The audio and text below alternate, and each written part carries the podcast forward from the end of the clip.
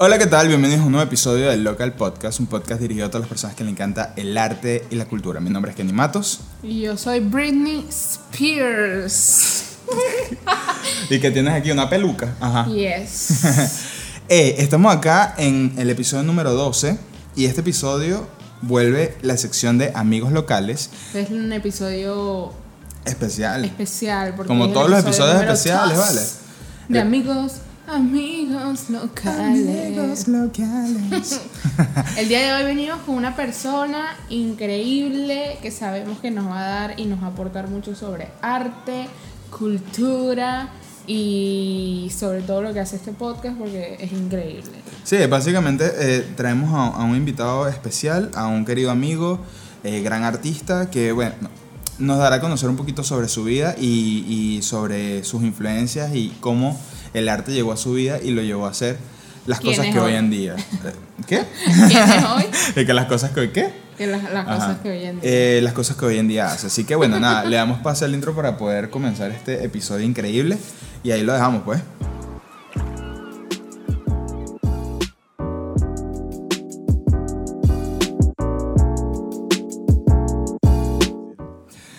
Eh, bueno, le damos la bienvenida a Alfredo Guete un querido amigo de nosotros, diseñador, grafitero, ilustrador, o sea, un genio, es un genio en lo que hace y, en verdad apreciamos mucho su trabajo y lo quisimos traer acá para que nos diera sus puntos de vista sobre mm, su carrera artística, su evolución, su proceso, sus inspiraciones y nos cuenta un poquito de él. Así que bueno, le damos el pase. Saludamos, hermano, bienvenido. Estamos muy contentos de tenerte aquí nuevamente. bueno, eh, chiste interno entre nosotros tres, pero bueno. Ah, eh, qué? ¿Qué más? ¿Qué vamos a hacer? Brother, ¿cómo estás? ¿Cómo está todo? ¿Cómo está la cosa? Cool. Hola, hola. Bien, bien. Bueno, gracias, gracias por la invitación. Este, y bueno, nada, aquí aprovechando el espacio para para poder sumar en lo que se puede y bueno, a claro. conversa para dejar tu mensaje, para dejar tu legado. Por supuesto, estamos, estamos, estamos bien, estamos contentos de, tenerte aquí. Em, es un, un, episodio que ya teníamos pensado de hace rato, que ya habíamos hablado para poder traerlo a la mesa y, creo que va a ser muy interesante, muy nutritivo y, y va a hacer que la gente pues abra un poquito su mente con respecto a algunos temas y algunos tabús con respecto a eh, el mundo artístico y algunos sectores, ¿no? Cuéntanos un poco de ti para que la gente te conozca y sepa quién eres y, bueno, por ahí comencemos eh, este episodio. Bueno, nada, como ya han dicho, bueno, mi nombre es Alfredo Guete, para los que no me conocen. Este, por lo general lo que hago es comunicación visual, eh, partiendo desde el diseño gráfico y todas sus ramificaciones. Y bueno, también en un principio hago soy escritor de graffiti. Correcto. Eh, en pasado, desde 15 años hasta presente, no activamente como quisiera, pero todavía se mantiene allí. Pero sí en el alma y en el corazón. Y en el alma y en el corazón. Y bueno, ahí vamos pues avanzando y como digo, siempre comunicando un mensaje de, cualquier forma.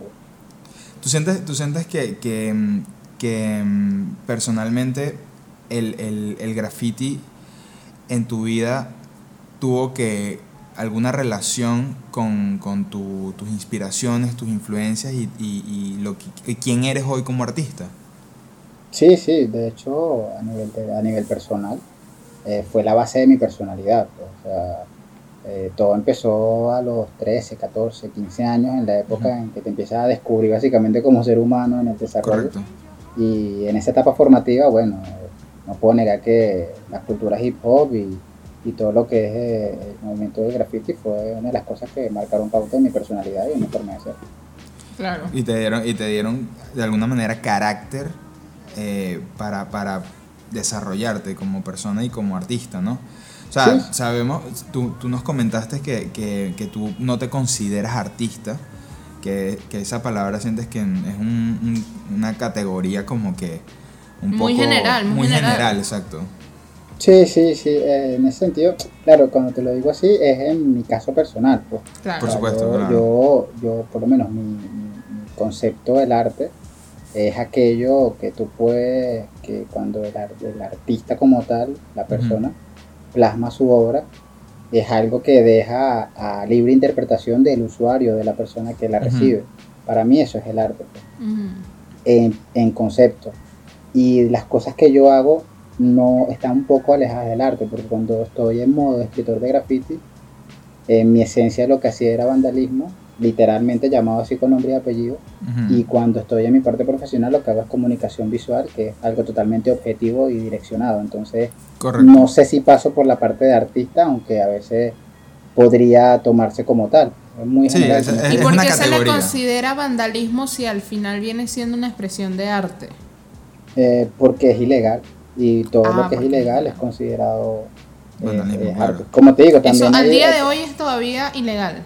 Eh, depende de... la condición en que lo hagas, o sea, puedes hacerlo legal, depende del país también. claro, eso es lo que iba a decir, dependiendo del país. dedican espacios específicos para eso y está bien. Y con conceptos específicos también, me imagino. Sí, sí, sí, como todo. Claro, como siempre te digo, en esa parte es un poco subjetivo porque va a depender de la personalidad o de lo que piense cada persona y como les decía antes, este, hay opiniones como hay personas en el mundo, entonces es muy subjetivo en ese sentido.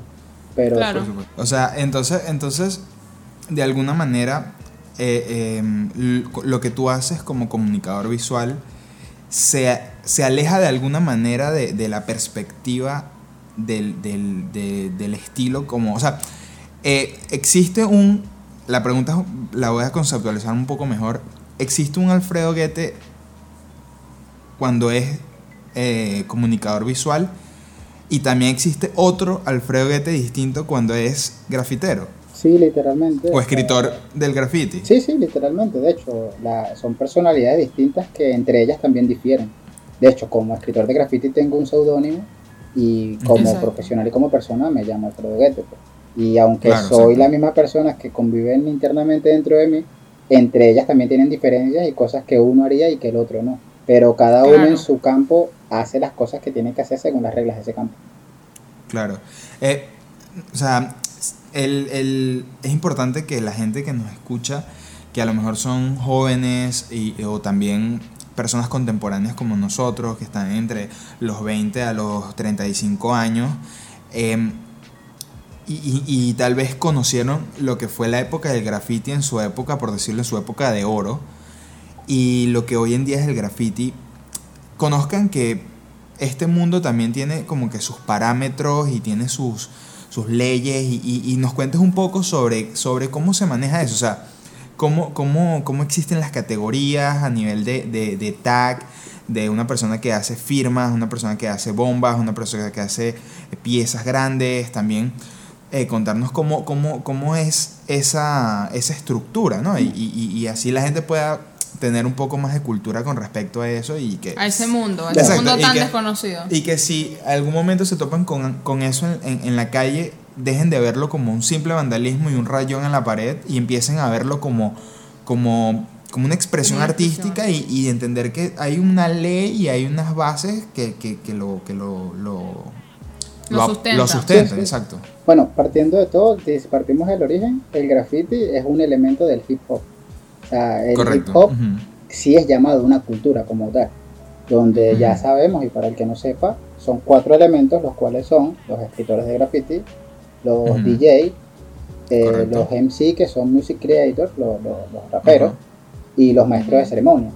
Entonces, esas cuatro cosas, a nivel histórico, disculpa, disculpa. los maestros de ceremonia, ese término sí, eh, primera vez que lo escucho, me gustaría que nos lo comentaras antes de que entraras a, lleno a ese punto para que la gente también exacto para que como yo que a lo mejor está como un poquito eh, eh, desinformado con eso a lo mejor las personas que nos escuchen también estén igual que yo no y, puedan saber. son estas personas que por lo general son los MC los raperos los que crean música que son los que sabes llevan la batuta en un evento o son los que te dirigen el movimiento o sea, como te digo, te lo recibo porque se me quedó por fuera también los breakdancing, que son los, los, ah, Entonces, claro, los maestros de ceremonia o MC son los que hacen música, que también son los que en cierto punto también moderan las cosas cuando hay eventos de hip hop.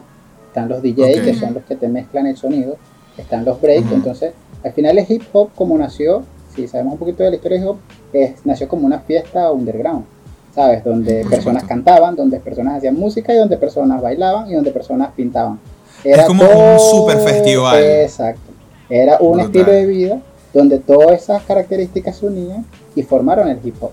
De esa parte Increíble. están los, los escritores de graffiti, que son la parte ilustrativa, la parte que. La iba parte a las visual. paredes.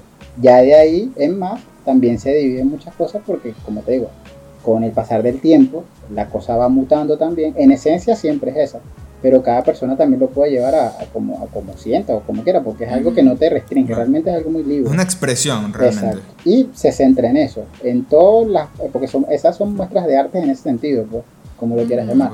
Y son expresiones originales de la persona, hacia lo que quiera, Exacto. sean sentimientos de felicidad, eh, pueden ser vivencias, porque por lo menos el rap es la, es la narrativa de las vivencias personales. Entonces, Claro. Como general, también pueden ser las protestas o, o el disgusto con algo. exacto, con la sociedad, desigualdad que, lo, que, social. lo que también se conoce como rap conciencia, que también es como exacto, raíz de eso, Exacto, ¿no? exacto. Pues como te digo, al final como se trata de vivencia, por eso está el tema de que siempre se juzga porque bueno, está el que suma y el que no suma, porque por lo general el que canta violencia, canta violencia porque vive violencia, si es lo que vive es lo que canta, ¿sí me entiendes? Ahora, la forma es cómo lo canalizas. correcto. No, exacto. si cantas violencia para hablar de la violencia como algo de lo que estás en contra, que te tocó vivir, pero que no te parece, o cuando cantas Exacto. violencia en forma de fomentarla, que es lo que se ve transversado hoy en día, que te promueven drogas, te promueven cosas negativas. En realidad Claro, eso no es el rap, en realidad. Es- Y no necesariamente tiene que ser el rap nada más. Exacto. No, bueno, muchísimos exacto. géneros Sí, sí, aparte. exacto, sí. Es, es la, interpretación, la interpretación que tú le dejas a, a las cosas, ¿no? Pero, por lo menos en este caso, en este caso, mm, eh, no nos vamos a meter por, por el lado musical. Ya. Nos vamos a enfatizar en la parte del- del- de la cultura del graffiti y, y para poder introducirnos un poco hacia, hacia, hacia tu canal, hacia la vida por donde tú te, te, te formaste y, y por ahí fue que ese camino que tú, tú decidiste eh, eh, eh, Vivir, estructurar, vivir. ¿no? Estructurar en tu, en tu personalidad y en tu forma de pensar también, ¿no? Este, no, bueno, entonces básicamente valores, valores fundamentales como el respeto para nosotros es la base. Cuando hablo de nosotros es porque somos un grupo, o sea, por Un claro. aunque sea un movimiento, hay subgrupos de gente que se, que se, que se junta Que según se como piensa también, ¿no? Entonces, Claro. cuando yo de nosotros hablo de mi crew, de mi grupo, nosotros pensamos en que la base es el respeto, que es fundamental, obviamente en la vida es fundamental, pero el respeto, la competencia, la sana competencia. O sea, La competencia es algo que, que es muy retroalimentativo porque te hace mejorar. Cuando es sana, cuando es competencia de que quieres simplemente estar por encima pues. o destruir. Bueno, es válido según lo quiera pensar, como te digo, puedes respetar todas las posiciones, pero no me parece que sea lo que más suma. Pero No, no, eran, no eran las bases de su, de su, de su, de su, de sus ideas, pues, de, No, del objetivo no. de tener una competencia como que yo, yo quiero destruir a este, porque no, o sea, era una competencia para sumar. eh. Ah, Yo, yo sé que a, a nivel de graffiti existe una competencia destructiva en algunas situaciones. cuando empiezan a ver, algunos- cuando empiezan a ver esas diferencias de pensamiento, que entonces empiezan a chocar según la forma de expresión. Entonces, Pero, pero sacando eso, poniendo eso a un lado, pues hay una, hay una competencia sana sí, sí. para retroalimentar y construir. Sí, base, las bases son el respeto, la competencia, la amistad también, eh, la credibilidad también, Por porque lo que plasmas también refleja el cómo piensas y, y tu, también la constancia, porque Claro. no es lo mismo saber hacerlo como cualquier cosa que hagas, hacerla un día o hacerla 10 años. Entonces también demuestra muchas cosas que al final terminan siendo valores de la vida que, que son positivos. Entonces tú que sientes sí. que básicamente graffiti te fundó, fueron como de quien dice tus valores. Mis bases de Eso fue lo que personalidad, te- sí, totalmente. Es como tu base. Mi base de personalidad, sí, porque aparte también es en la época de la vida en la cual eso te está pasando como persona. O Exacto. sea, eh, fue una etapa donde claro, porque empezaste adolescente, pues. Exacto, una etapa entre 13, 14, 15 años, que es donde tú te estás formando como persona y donde tus ideales como tal se están formando y es donde estás absorbiendo al mundo como tal, tanto tus influencias como las cosas que, que ves como meta, eh, tu- tus próceres, por decirlo de alguna forma, tus ejemplos. Entonces, claro, en ese momento que estás absorbiendo todo y te estás desarrollando y te estás encontrando hasta contigo mismo, hasta con tu mismo cuerpo, es lo que te va formando y al final te queda como esencia. Pero básicamente Exactamente. parte del grafiti. O sea, yo le puedo agradecer al grafiti que me ha dado mucho. O sea, me ha dado mis mejores Por amigos, supuesto. me ha dado eh, sea, mis mejores amistades, o sea, muchas cosas. Tú también dices que básicamente te dio una familia. Sí, realmente, o sea, mi crew termina siendo eso, termina siendo tu familia porque, como te digo, es una de las relaciones más largas que yo he tenido en mi vida. Yo no he tenido una relación más larga con nada ni con nada, ni con cosas, ni, Ni con nada, nada ni con nadie. Ni con nada ni con nadie.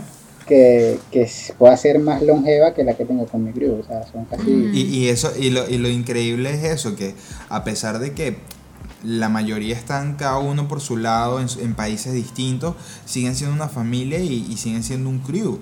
Y eso es valorado y increíble. Y, y para mí me parece brutal que eso se hable acá porque hace que la gente ah, sea un poquito más open mind con eso y, y- y vea más allá del simple rayón en la pared o un simple rayón, un, un simple tag o, o una simple bomba o una simple pieza en una pared. Hay una, un trasfondo un poco más extenso y más, más intenso también de esto, ¿no? Y que, y que da mucho de qué hablar con la cultura del graffiti y, y es eso, pues el, el respeto, los valores, eh, la familia, la unión, o sea, la, La competencia, competencia, la hay una cantidad de cosas que, que, Sí, que, sí, eh, sí. que hace que corre la constancia también. Tú, tú nos comentaste algo muy interesante eh, y es que el, el- la persona, hay como diferentes targets de, grafi- de personas que, escritores del graffiti, como tú lo dices. Está la persona que hace los tags, está la persona que hace... em, claro, obviamente me imagino que cada, hay personas que se dedican a, a cada sector a su manera y prefiere quedarse en, ese, en, esa, como, en esa zona de confort. Pero tú nos comentaste algo como que eh, eh, nos lo explicaste como un juego, Sí, ¿no? sí, y sí. me pareció muy brutal eso porque esta es la forma, una más, manera es muy... la forma más gráfica en la cual nosotros la estamos viendo desde pequeños, pues, porque es la forma Correcto. más gráfica y, y que puedes explicarlo mejor para la gente que no, lo- no lo entiende de esa forma. Este, Eh, por eso me parece que está demasiado el, pasado el- eso. el graffiti se, se, se deriva en varias ramas, o sea, se deriva en varias, varias técnicas, varias formas de expresión, Ujú. como tú dices.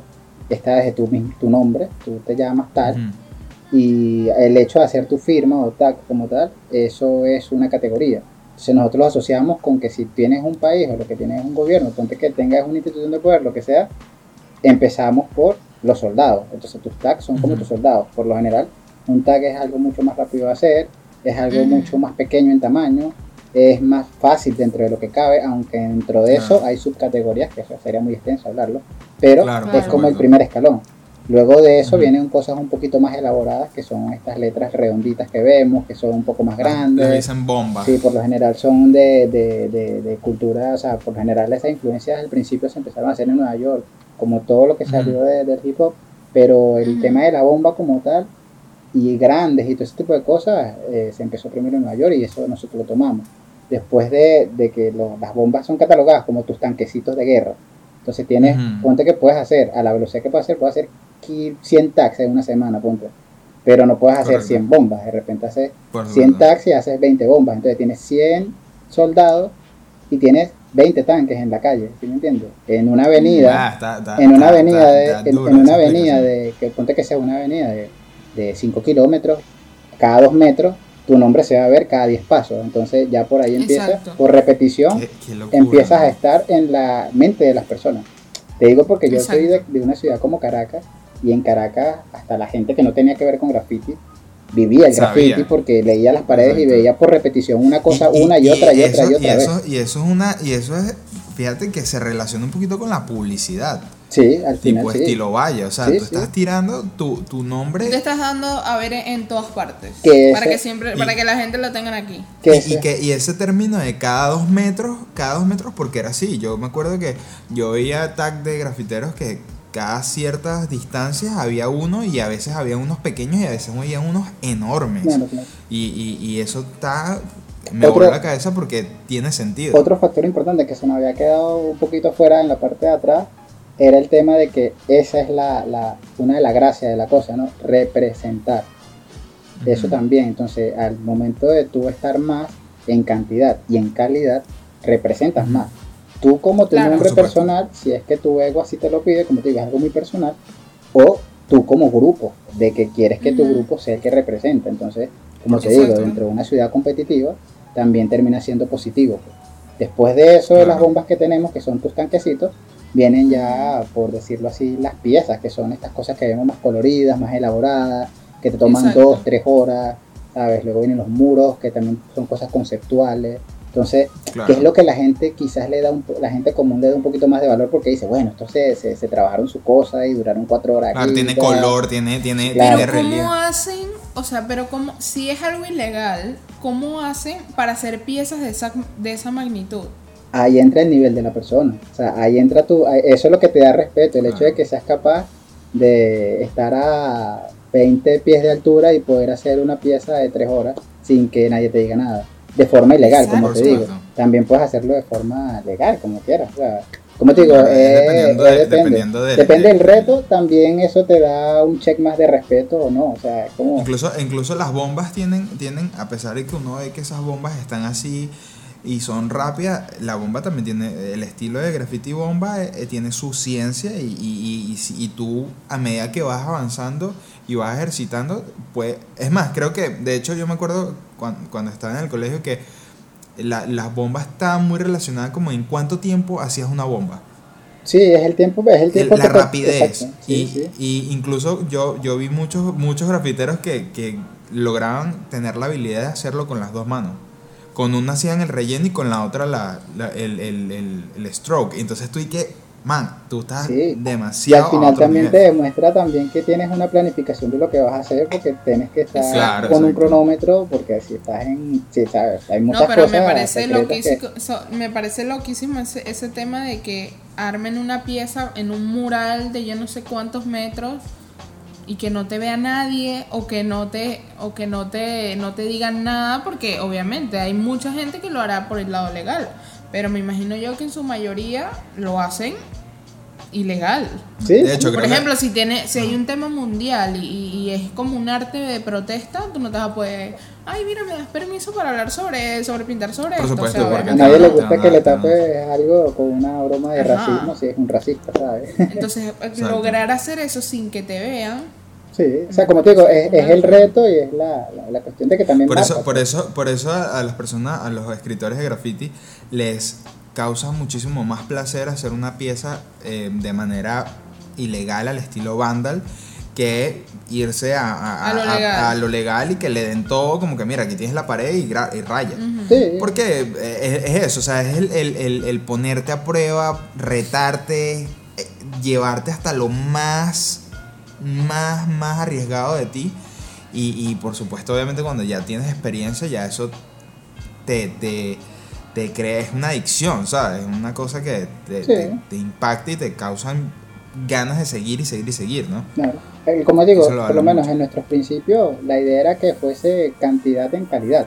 Pero, como dices, en la vida del Señor hay de todo. O sea, hay gente que, que, que, que de repente no lo hace tan bien y bueno, como digo, todo que se ve feo, no se ve estéticamente bien. O sea, Claro, digo, es algo muy subjetivo y de, de totalmente expresión libre de cada quien.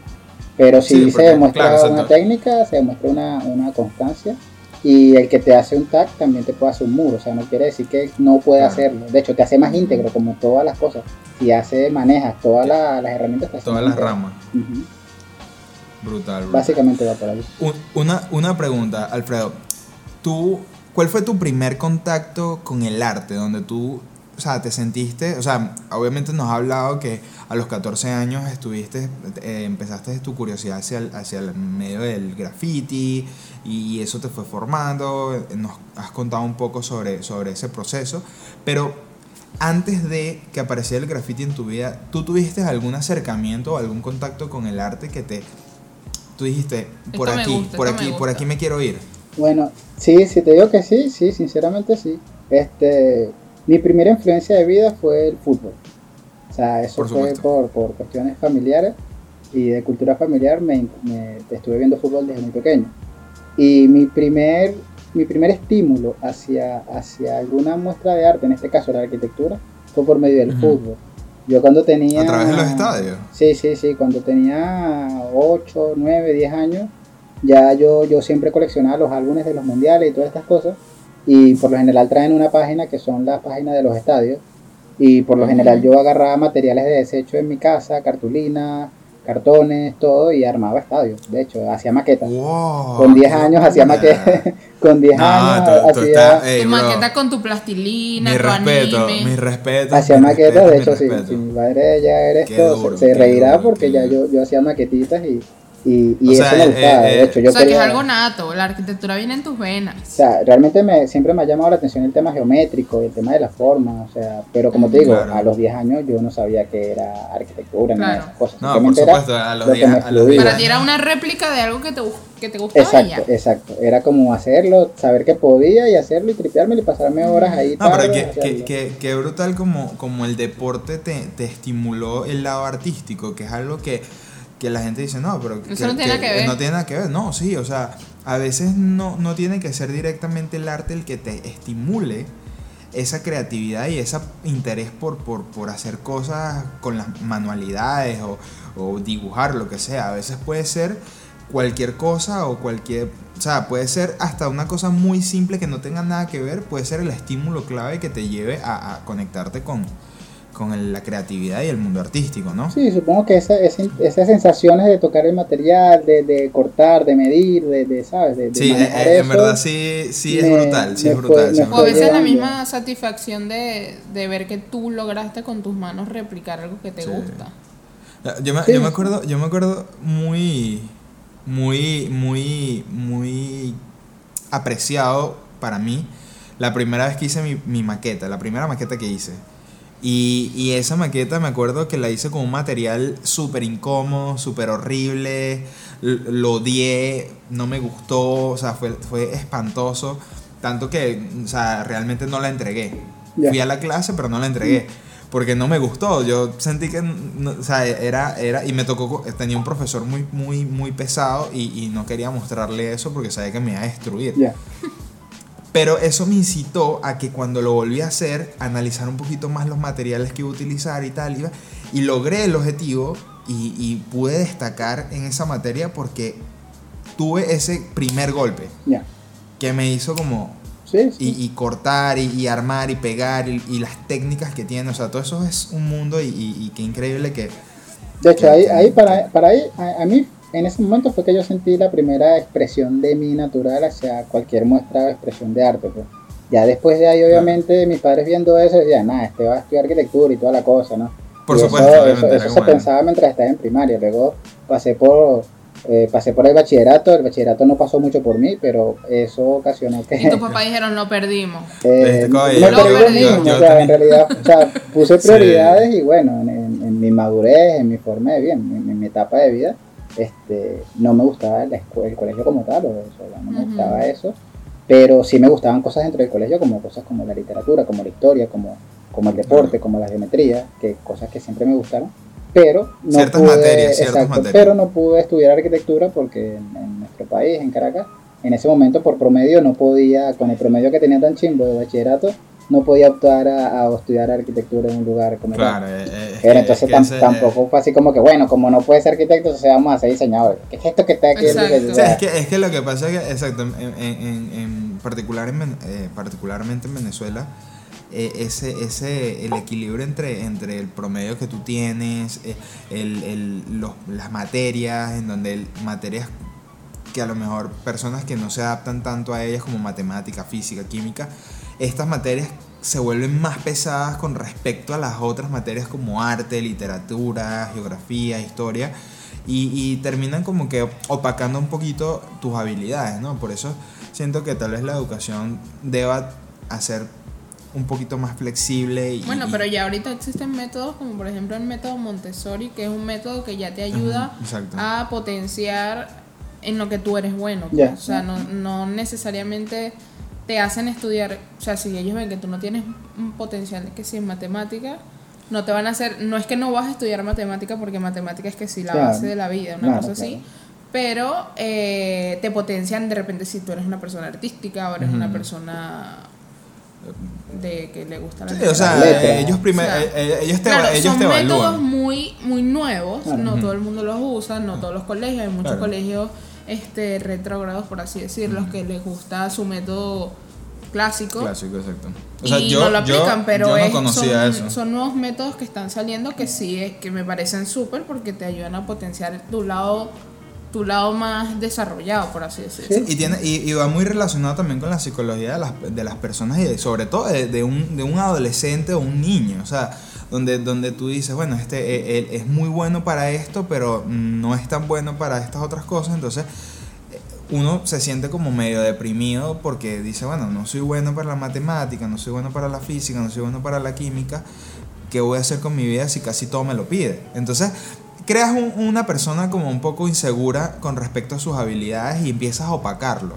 Pero estos métodos ahora ayudan que obviamente los niños y, y- y los adolescentes no se sientan tan abrumados con, con cómo funciona, porque vamos a ser claros, hay, hay personas que han sido muy buenas a nivel educativo en la secundaria, pero hoy en día no están haciendo nada del otro mundo que tú digas, oye, valió la pena todo lo que te esforzaste y las mejores calificaciones que tenía. Sí, como como hay versiones sí. donde hay personas que, que no tuvieron, o sea, que no tuvieron las mejores notas, pero han sobresalido de alguna manera.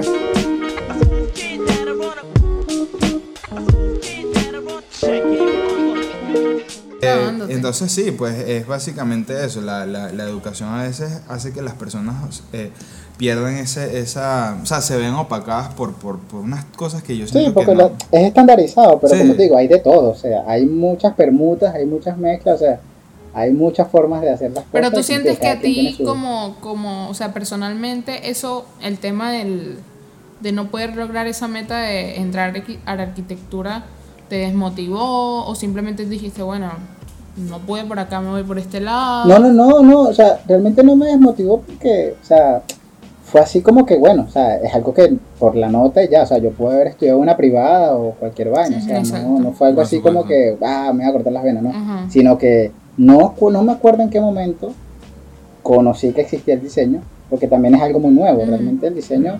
En Venezuela y en Venezuela 30, sobre 40 todo en ese momento. exacto. Sí, o sea, mis profesores, los que fueron profesores para mí, estudiaron en las primeras escuelas de diseño de Venezuela, ¿sí me entienden? Entonces Mm. tampoco es que tenían muchas décadas de, Ujú. de- de- de eso estar por allí.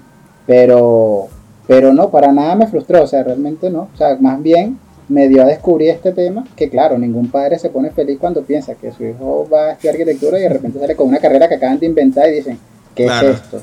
Para ese, Claro. para, obviamente para, para- es que lo que pasa es que obviamente para las personas que nos ven que tienen a lo mejor una edad entre 20 y 15 años, a lo 15 mejor y Que van a tomar esa eh, decisión. 15 y 20 años y, y- y- y tomen la decisión de estudiar diseño, obviamente va a ser muy distinta Va a la ser la mejor decisión, lo voy a decir aquí a la cámara, es la mejor decisión que van a poder tomar en su vida. Es que, por supuesto, porque ahorita, ahorita la mayoría de las personas adultas, contemporáneas, hasta las personas ancianas, respetan el- las artes visuales porque entienden que en este momento de, nuestras vidas es vital y es parte clave No, de todo. o sea, Pero, pero por supuesto, cuando tú entraste a estudiar en la universidad, cuando yo entré o estaba pensando en entrar a la universidad o Valeria, no era tan, tan sonado. Y sobre todo tú, que tienes mucha más edad que nosotros, e- en ese momento, Wow, Alfredo, que tienes mucha más edad, o sea, el viejo, el abuelo. vamos a ser claros, Sí, no. Alfredo, Alfredo, Alfredo... Alfredo, que no, la- te- te chopa los perros. sí. No, no, no te, eche- no te eche para los perros, pero tú eres un carajo, un carajo que tiene experiencia y tiene años en, en- en este pedo. Entonces, en pocas palabras, tú, cuando tú estabas entrando en eso, yo recuerdo que en, en- en Venezuela las universidades que daban la carrera de diseño como licenciatura eran una, creo. Son como tres. Dos, tres, como una tres cosa así. sí, Y sí, las sí. demás son técnicos, o sea, no era una carrera como que... Pero tú eres diseñador licenciado. No, no, es técnico. Técnico. Eh, Claro, porque es que en ¿Y Venezuela... Estudia- ¿Estudiaste eh, en cuál? Instituto de Diseño de Arias, ¿Ese está en dónde? En Bellomonte. Eso es. Ok, creo que ya me O sea, tú vas a escuchar siempre tres, tres nombres. Vas a escuchar Instituto de Diseño de Caracas. Oh, por supuesto. Vas a escuchar Altamira. Prodiseño. Ajá. Vas a escuchar Prodiseño y vas a escuchar Instituto de Diseño de Arias. Realmente Instituto de Arias es el que menos conocen y es uno de los que cuesta menos. Pero a nivel de profesores son los mismos. Son los tres institutos que se reparten los mismos profesores y son las eminencias del diseño de Venezuela. Claro. Eh, hab- hablando hablando de, de- de profesores, o sea, que quiero meter esto acá porque tú comentaste algo como los, eh, que en ese momento no eran los, profesores con más experiencia, o no experiencia, sino con más tiempo de carrera, porque al ser una carrera nueva y tal la cosa, me, entro en, en reflexión con respecto a eso y es que yo siento que, que esos artistas, diseñadores gráficos que ya como que cuando aprendieron diseño era una época muy distinta, había mucho menos acceso a tecnología o tal vez las cosas de diseño digital no eran tan fuertes como lo es hoy. Yo siento que, que, que ese sistema hoy en día a nivel de educación de diseño debería de cambiar. Siento que deberían los profesores deberían ser un poco más jóvenes, un poco más frescos, un poco más actualizados, porque pasa que hay universidades que tienen profesores muy muy muy muy antaños que te terminan enseñando cosas que cuando sales al campo real laboral no no no te sirve para nada. Bueno, eso, eso, eso, eso depende, o sea, eso, eso es muy relativo porque por lo menos yo, o sea, y las personas que, que son de esa generación y que estuvieron en esos lugares que te estoy comentando, fueron enseñados por las luminarias del diseño de Venezuela, o sea, literalmente. O sea, te puedo decir nombres como Juan Carlos Darias, que en paz descanse, eh, John Moore, este, Luis Giraldo, el tipógrafo más duro vivo actualmente en Venezuela, este, profe, eh, Juan Manuel Pereira, ¿sabes? Que también fundó su instituto luego años después, este, gente que supongo que hablaba por teléfono con Carlos Cruz Díaz, ¿sí me entiendes? O sea, Ujú. Claro, es exacto, ese pero, target de personas. pero, pero, pero, obviamente. Claro, lo que, lo, que, lo, que, lo que entiendes de ahí son las bases del concepto que por quizás los profesores más jóvenes no manejarían. Exacto. Exacto. Es algo Sí, como más es puro, pues. Digamos que es como Claro, la si ese historia. mensaje Como se- la historia. Por decirlo Sí, así. lo que pasa es que es una sensibilidad visual que, o sea, como te digo, no sé si alguna vez has conocido a un tipógrafo, pues, pero un Sí, tipógrafo sí, sí, sí. eh, eh, eh, es una persona que desde que te trabajan la forma, o sea, por lo menos un profesor que, o sea, yo no sé si verás esto algún día, pero es uno de mis próceres, uno de mis como héroes anónimos que le llaman. Claro. De tus Este, inspiraciones. Luis es una persona que, que tiene una sensibilidad visual que es otro nivel. O sea, realmente es que el nivel de pensamiento es más hacia el diseño, quizás hacia la comunicación evolucionada europea, o más una profesora, una profesora que se llama Mercedes Martínez de Gatner, que su esposo es inglés y, y bueno, vaya que, que las estoy nombrando acá, pero con todo el respeto, pero que son personas que tienen un nivel de pensamiento con respecto a la comunicación visual que no vamos a tener nosotros. Claro, por supuesto. Porque son 10 mucha gente años, que 20 sabe años. de arte, arte puro, arte barroco, De fundamentos del diseño, fundamentos o sea, del de- arte. Sí, es, que, es de- que es una historia. ¿Qué es lo que y- se ha y- perdido? y historia del arte, capaz- básicamente, historia del arte. Más que esos fundamentos del diseño. Porque ahorita Por quizás supuesto. un profesor joven no te va a hablar de fundamentos del diseño. Te habla más de la vida actual, del comercio, de todo como está el Creo, mundo creo que debe haber un equilibrio. Creo que Ah, no, claro, totalmente, Yo, yo creo, o sea, yo creo que, que- que se, que se estructuró mal lo que traté de decir. Realmente no digo que no exista el equilibrio. De hecho, para mí el equilibrio entre ambas debe existir porque tú debes saber los fundamentos y las bases de cómo surgió todo.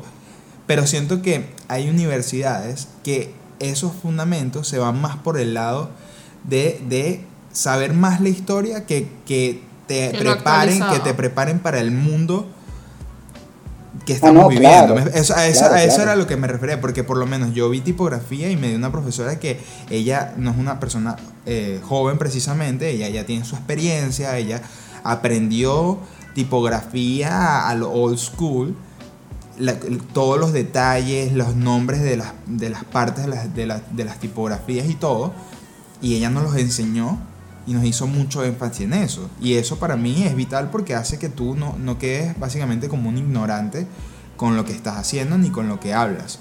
Pero lo que digo es que siento que hay muchas universidades que el factor teórico, histórico, le dan más peso y, y- y no te preparan mucho como para el mercado actual.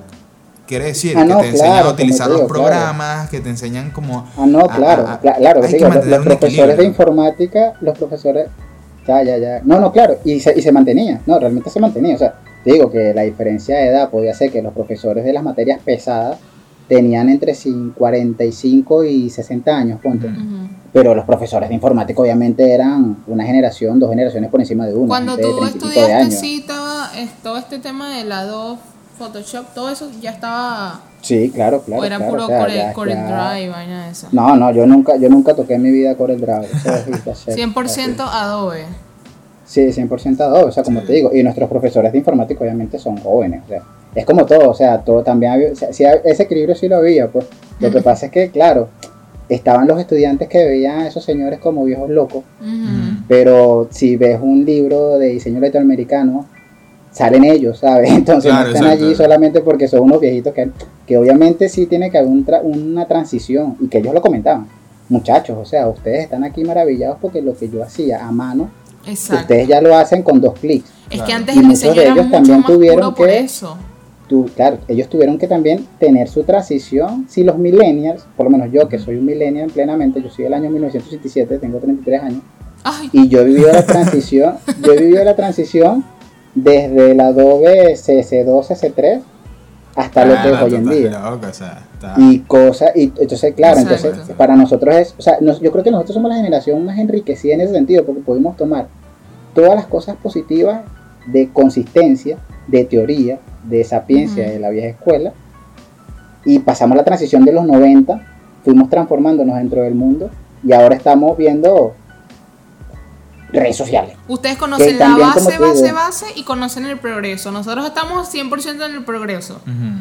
Claro, pero como te digo, eso, hay cosas que no se deberían perder porque Sí. por lo menos yo no justifico que a veces, bueno, o sea, digo yo personalmente, esto ya es cosas personales mías, que un diseñador no, no, no, no, no sepa que es una retícula, ¿sí me entiendes? supuesto, o, que, o, que, o que es su primer paso para una composición no pase por allí.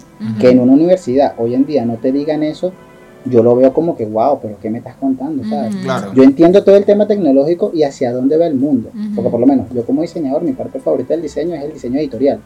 Y los libros, así a mí me gusta mucho la tipografía y diagramar libros de 300 páginas o una revista de 50 páginas, así a mí eso me mate, tengo que ser consciente de que en unos años las revistas físicas probablemente desaparezcan. Exacto. Pero no desaparece el diseño editorial. Exacto. Por supuesto. O sea, Ni la diagramación base ni nada está, de La eso. base está siempre. Y, y, y si sabes diagramar, como te digo, ya lo que la- para nosotros lo que empieza a cambiar son los formatos de entrega, Exacto. Por supuesto. básicamente. Pero si tú manejas los fundamentos del diseño, eso no va a cambiar ni ayer, ni hoy. ni Claro, mañana. es que, es que a eso es lo que me refiero, a eso es lo que me refiero. O sea, es eso, siento que, que la educación debe tener un equilibrio em, tanto en de los cimientos de- del diseño o de cualquier carrera como hasta la actualidad, ¿me entiendes? Porque, a ver, y no solo aplica en el diseño gráfico, aplica también para carreras de cualquier índole, ¿me entiendes?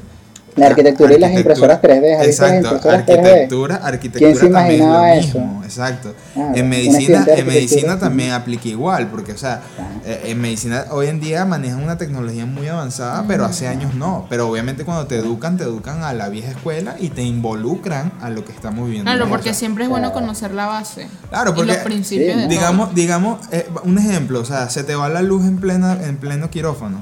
¿Cómo resuelves si no tienes la máquina? Tienes que usar tu. Sí, tienes que tener cosas exactas. explico, o claro, sea, claro. es- es- es- Pero exacto, por más que tenga la máquina más brutal, la célula va a ser la célula y el ADN va a ser el ADN, así tengas una máquina Por de eso, Exacto. por eso. Entonces, es- Pero es, sí, es bastante interesante que nos hayamos metido por ese ángulo, por esa, por, como dice hablar, por la tangente. No, esta no es una tangente, este sí es un tema espectacular. es una, una recta, una Esta es recta como una la rotonda, la rotonda, la rotonda. Aquí, aquí lo importante es que lo que yo diga siempre va a ir para la tangente literal. O sea, Oye, oye, oye. la es cosa, una rotonda de ideas. la, de cosa, la cosa es que es bueno meternos por el lado de educación porque obviamente Es algo muy primordial en, Sí, en tu, y- en tu y- carrera. Y, y pues. para mí, para mí, para mí, para Valeria y para este podcast y para creo que para la cultura, esto es algo que deben entenderlo y, y- saberlo, pues, y, y saber que es importante llevar un equilibrio entre ambas cosas, porque esa es la clave realmente de lo que de lo que eres como, como, como persona, como profesional y como todo, ¿no? Entonces, estuvo interesante ese, ese punto porque de verdad, o sea, conectó muchísimo. Ahora, Tú que nos comentabas el tema de que a ti te gusta mucho todo esto de las medidas y de la geometría y todo esto. Nosotros, o sea, yo te, o sea, te hemos visto, te seguimos en Instagram, obviamente. Eh, y a ti te gusta mucho el tema de las tipografías. y como que trabajar tipografías con, con, con elementos geográficos, pues. Sí, sí, Geométrico. o sea, Geométrico, que- geométrico. Sí, Me- porque me él, quedé- hace, él hace, él hace eh, este, tipografías con Italia. No, sí, me imagino. Panamá. Yo dije, yo dije, ¿qué le pasó a Valeria? La- le- Valeria cortó. Él hace así con, con, con, con del, del Tamacuro. Sí. Son en reclamación y Son que. de reclamación. No, no, que, que, No, que- bueno, que- o sea, que mira, bola, me volvió, me volvió, me volvió papilla eso. Pasando pena Pues, siempre. No, bueno, básicamente para mí la, la, la tipografía son personas, literalmente cada una, cada familia tipográfica es una persona y un estilo de, Man, tiene- morfología. Tienen son- una personalidad, qué bola. eh, Tienen una personalidad. Cada, cada letra del alfabeto tiene su personalidad. De hecho, tiene sus partes, pues. Algunas tienen pecho, otras tienen pancita, otras tienen brazos. Entonces, como te digo, son personas. Pues, y cuando las identificas así, no sé, eh, a mí me parece que es lo más brutal. Pues me parece que la tipografía es el lenguaje real del mundo. De hecho, Claro. de hecho, mensaje sin tipografía básicamente no existe. de hecho en, en, en, en tipografía 2, cuando di tipografía 2, eh, me hicieron ese ejercicio, me hicieron hacer ese ejercicio de darle personalidad a, a- Al abecedario. al abecedario. No a todo, pero sí como a letras aleatorias y a números, ¿no? Pero me acordé mucho, de hecho, cuando lo hice a ti, porque, a ver, eh, creo que uno de los principales trabajos lo vi por ti y luego ya entendí eh, ese mm, famoso sistema que utilizan hoy en día que se llama eh, 360 días de tipografía, algo así. Lo quería Ah, decir en son un inglés, challenge, pero no, sí, no, sí, no sí. quiero quedar mal aquí. Un challenge, eso es un No, Sí, no, exacto. 36 de- sí, sí, no, eso, eso es un challenge, eso es un challenge que... Claro, que pero hecho es, un desde- challenge, desde es un challenge que, que, que hace que los artistas que hacen este tipo de cosas exploten su imaginación. ¿Me Sí, entiendes? sí, totalmente. O sea, Yo he según visto- su herramienta, según ilustrador, o sea, realmente pueden ser, o sea, no solamente tienen que ser diseñadores gráficos como tal, sino. Y ni, cualquier y persona ni siquiera, y ni eh, siquiera que sea ilustrador o que quiera plasmar una letra o Por sea, eso. con un tema, o- pero es brutal, o sea, los resultados son increíbles. ¿Qué es lo que, Sí. qué es lo que tú dices? ya- No, no, no tiene que ser a juro un diseñador o no a juro tienes que hacerlo con, con los programas de, de diseño.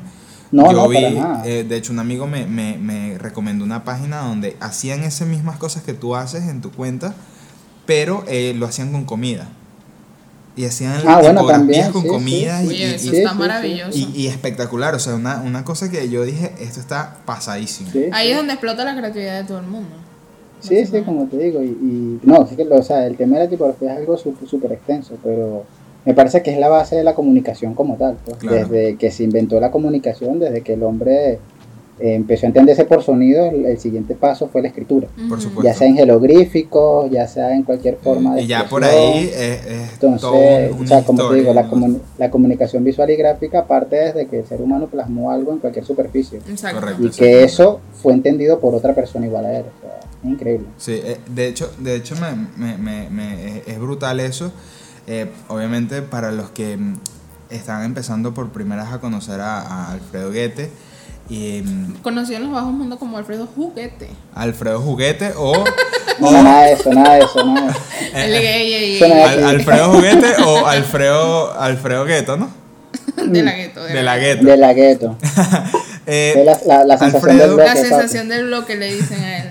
Alfredo, Alfredo en su cuenta de Instagram, él representa a través de la tipografía diferentes sensaciones visuales, hacien- dándole personalidad y características a sus tipografías.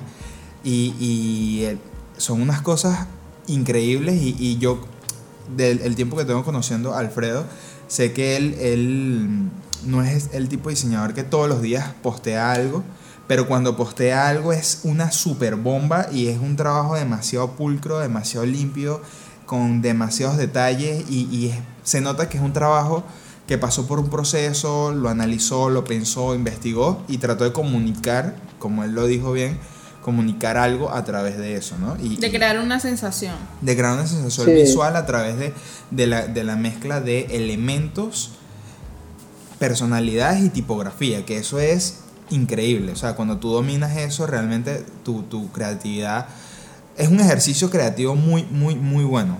Sí, sí. Y bueno, por lo menos en esta parte que la que estoy terminando ahora, eh, es algo que también es algo fundamental para, para los comunicadores como algo, como algo como tu responsabilidad. Porque como te digo, lo- los diseñadores son las personas menos inocentes de la vida.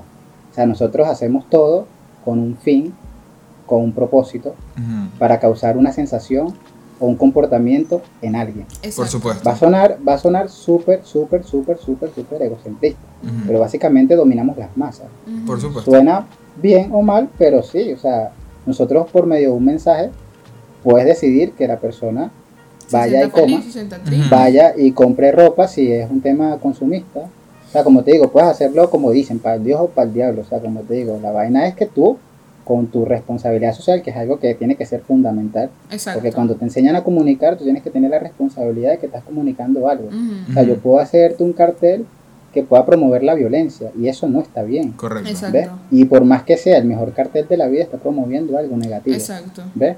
Entonces, eso que también es algo que quisiera que quisiera por lo menos dar mi opinión pues al respecto de eso, No, aquí que tienes eso el no se debería que eso no se debería perder, que es el tema de la responsabilidad social de los comunicadores con respecto a su trabajo y con respecto al mundo donde viven, Correcto. porque no puedes tampoco como que obviar el contexto en el que te mueves y si puedes sumar algún mensaje hazlo desde tu trinchera, desde, el mens- desde, desde tu herramienta, si eres ilustrador, si eres fotógrafo, si eres diseñador.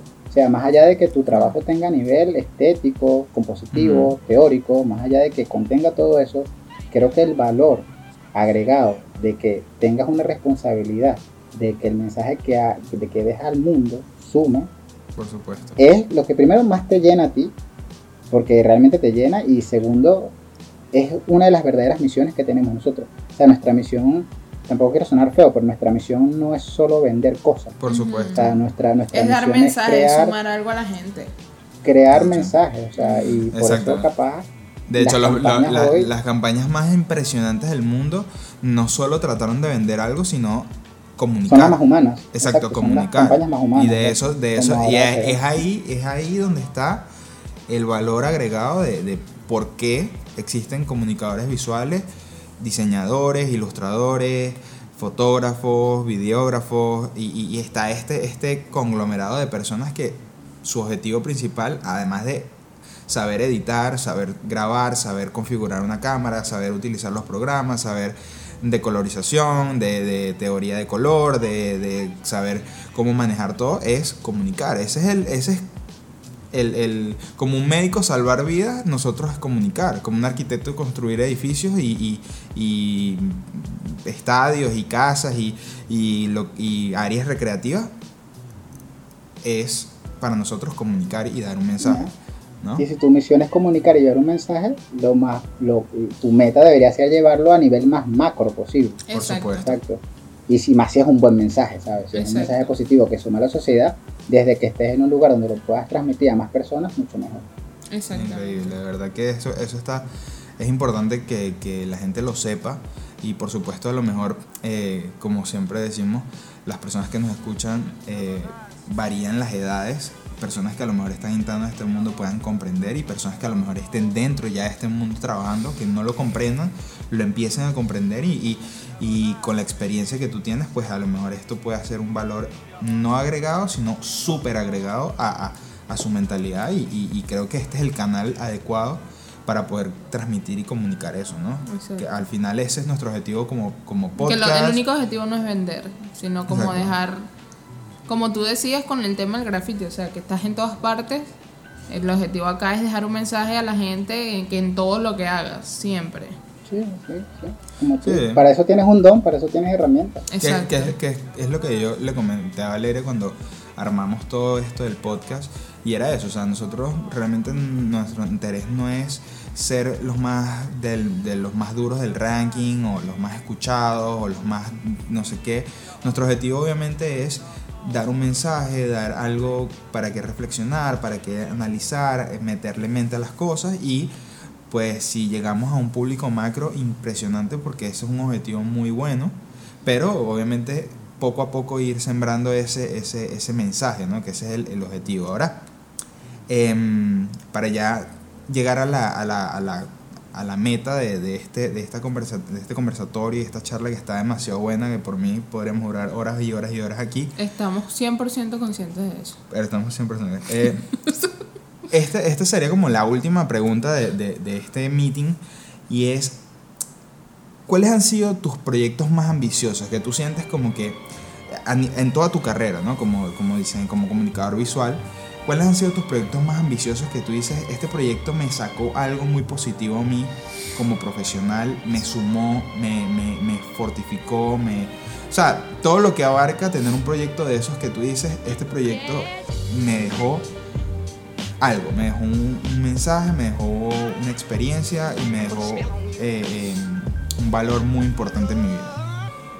Bueno, a nivel profesional, pues a nivel personal, a nivel personal son las cosas que hago para mí y esto me llena a mí. A nivel de, cliente, profesional y personal, siento que me gradué como tal en un proyecto que hice para Mercosur. Eso fue en Venezuela. Y fue increíble porque fue exponer mi proyecto, o sea, era la imagen para un congreso de Mercosur, donde venían diseñadores de todos los países que eran de Mercosur, de Chile, Argentina, Paraguay, Uruguay, Colombia, y tenerlos enfrente, directores creativos, diseñadores, hasta gente de la política y todo, así, por, no decir más, este, tenerlos enfrente y hacerles una ponencia a ellos y explicarles de qué iba el rollo, creo que para mí con 25, 26 años fue la meta o sea, a nivel profesional, pues en Venezuela, hablándote de Venezuela.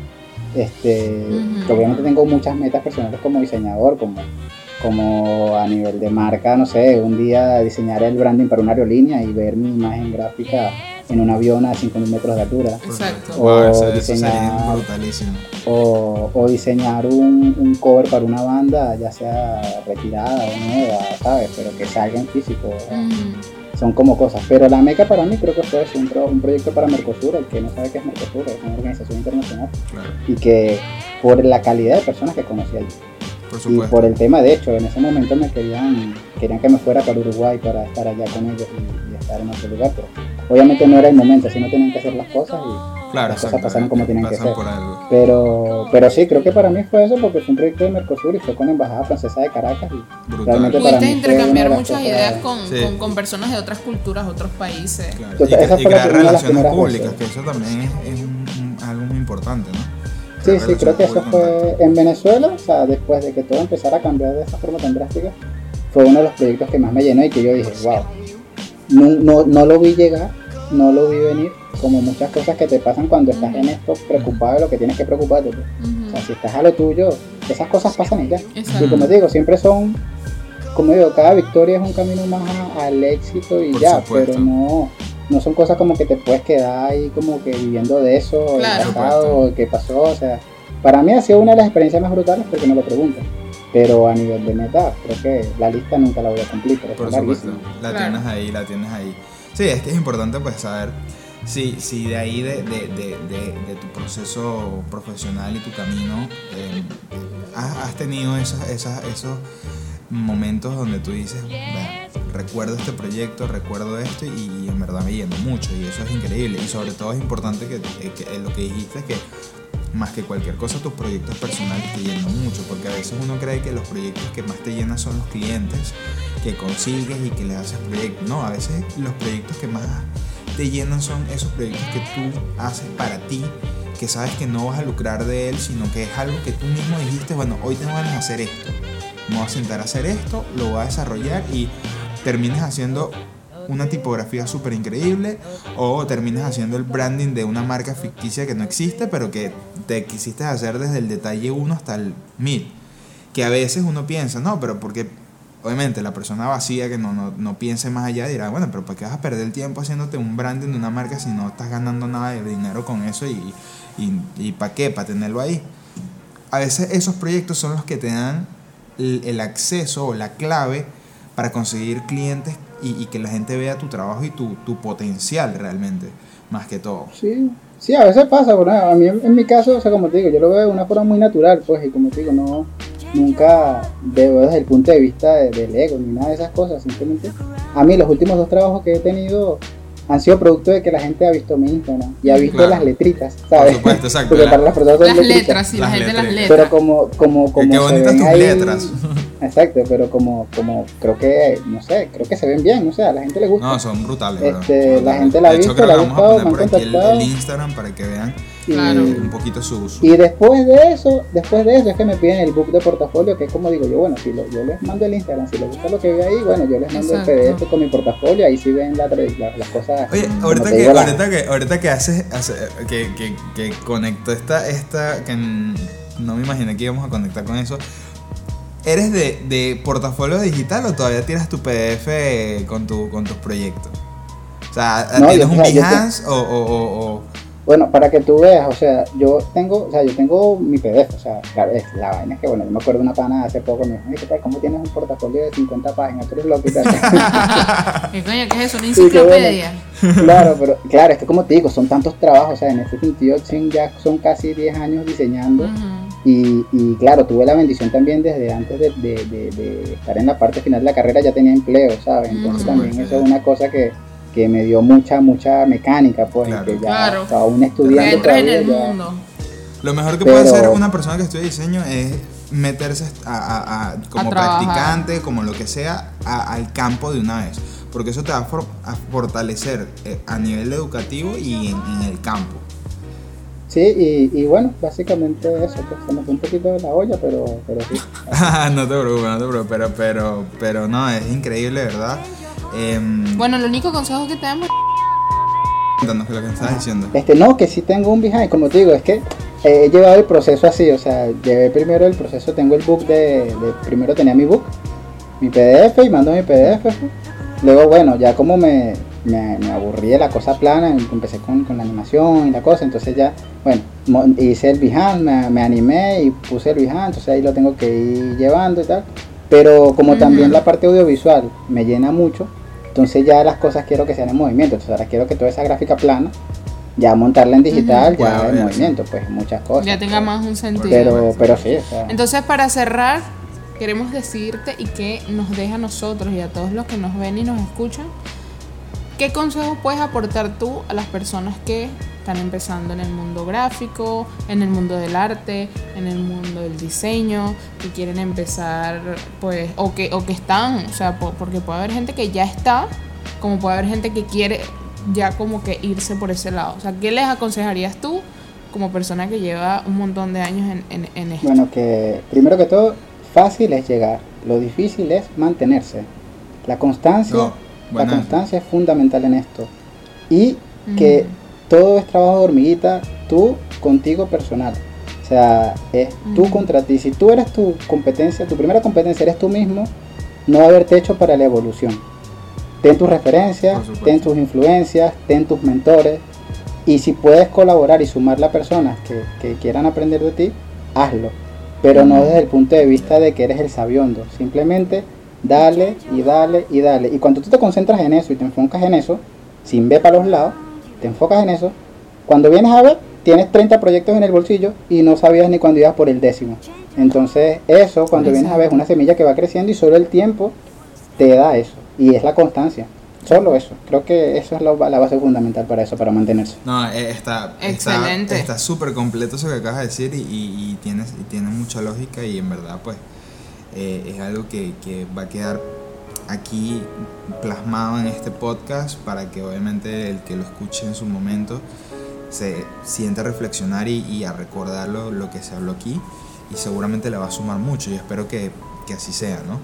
Eh, bueno, nada, Alfredo, de verdad que estamos hiper agradecidos por tenerte acá, eh, no solamente como una entrevista, sino que obviamente yo personalmente y creo que Valera también aprendimos muchas cosas de ti, de lo que nos hablaste. Uf.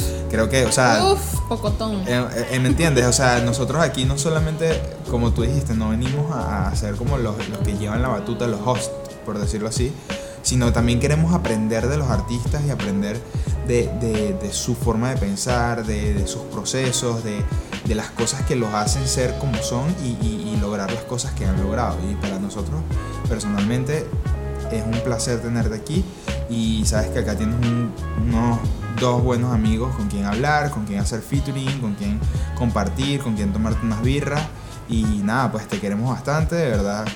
Eh, esperemos que pues lo que te queda de camino profesional y personal pues sea de éxitos y de acumular experiencias y, y- y grandes momentos en tu vida que obviamente te van a sumar muchísimo. Amén, amén. Gracias, chicos. Gracias y bueno, se hace lo que se puede. No, gracias Bueno, a y ti. que recuerden seguir a Alfredo en sus redes Ah, por supuesto, no se iba a pasar. es- Dinos tu Eh, Instagram. hi, my name is Alf. Hola, mi nombre es Alfredo.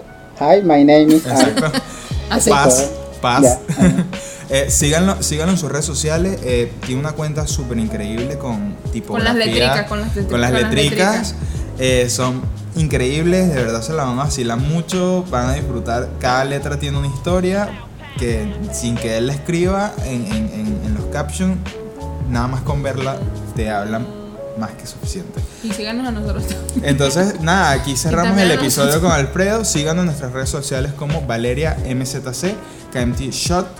Eh, by, by punto local y local Arroba, podcast piso en Twitter para estar actualizados de los futuros episodios que vamos a estar sacando. Y por supuesto, compartan este video, suscríbanse y, y activen las notificaciones para que sepan cuándo vamos a estar subiendo episodio, eh, el, el siguiente episodio, pues nada. Entonces, bueno, nos despedimos. Paz y amor. Y